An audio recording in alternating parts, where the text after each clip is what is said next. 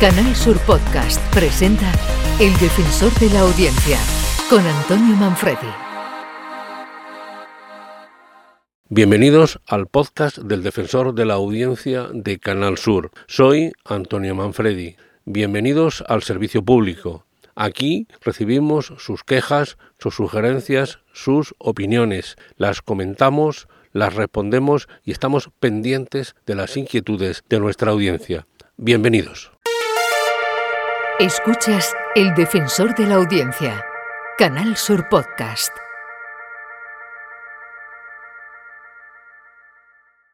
Estamos trabajando y en este trimestre lo vamos a poner en marcha, eh, el poder eh, poner en marcha la teleconsulta.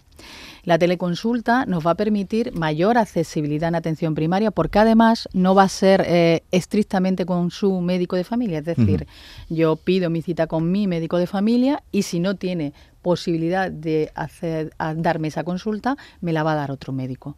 Me la va a dar otro médico, con lo cual vamos a poder abrir la teleconsulta y va a poder ser accesible a muchas personas.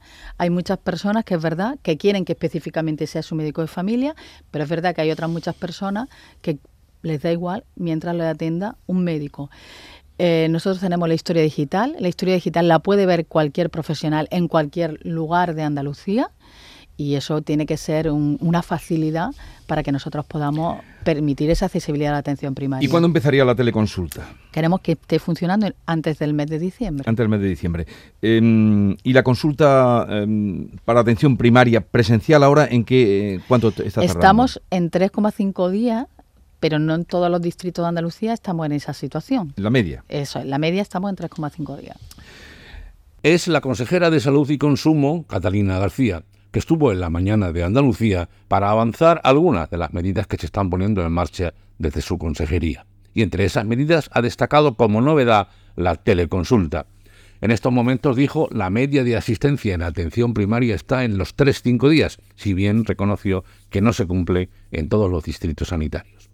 Por eso la titular de salud ha anunciado la teleconsulta, que espera que antes del mes de diciembre esté funcionando. En este caso, no será estrictamente con tu médico de familia, puede ser con otro médico, porque hay quien quiere que le atienda su médico, pero otros casos no les da igual, y teniendo en cuenta que siempre tendrá delante el médico la historia digital, cualquier médico te puede atender. Varios usuarios, no obstante, han escrito al defensor para pedir que la implementación de esta medida no suponga en modo alguno el final de la consulta personal, que consideran realmente fundamental, pues la presencia física no podrá nunca ser sustituida por un ordenador de un intermediario. El defensor de la audiencia, con Antonio Manfredi. ¿Quién engaña mejor, el hombre o la mujer? La mujer, sin duda. La mujer, porque le hemos, forzado a desarrollar esa habilidad.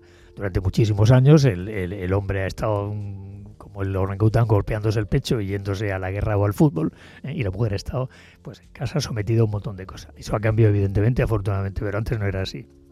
Entonces esos siglos de silencio, esos siglos de, digamos, de segundo plano, esos siglos de sumisión han hecho que la mujer desarrolle habilidades para sobrevivir y una de ellas es el engaño, evidentemente.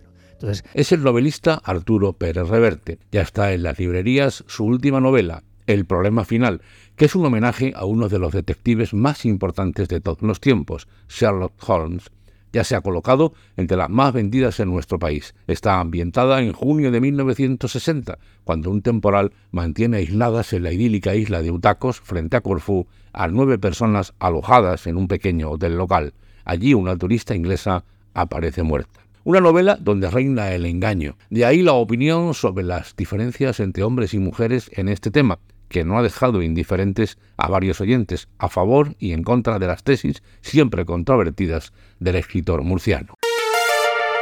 Escuchas El Defensor de la Audiencia, Canal Sur Podcast.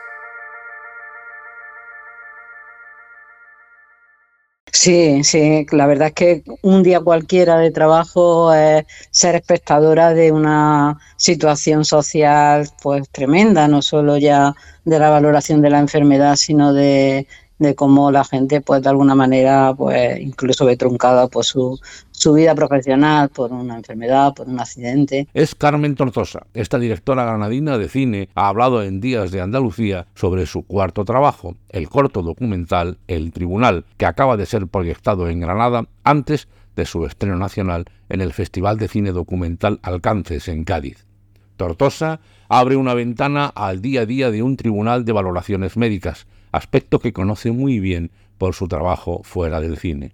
La cineasta pretende mostrar la incertidumbre que genera el tener que pasar por esas consultas de valoración médica, esa sensación de impotencia, de inseguridad e intranquilidad que sufren los pacientes con el objetivo de humanizar ese proceso y acercar a la gente esa realidad tan compleja. Un trabajo que ha sido agradecido por varios oyentes de Canal Sur.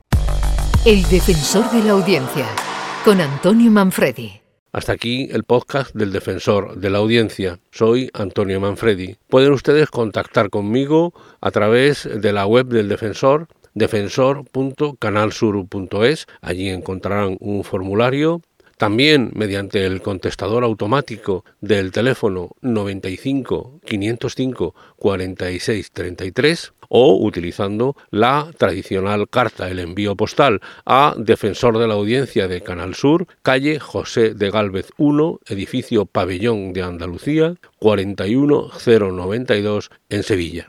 Muchas gracias, esperamos siempre sus quejas, sus sugerencias, sus opiniones.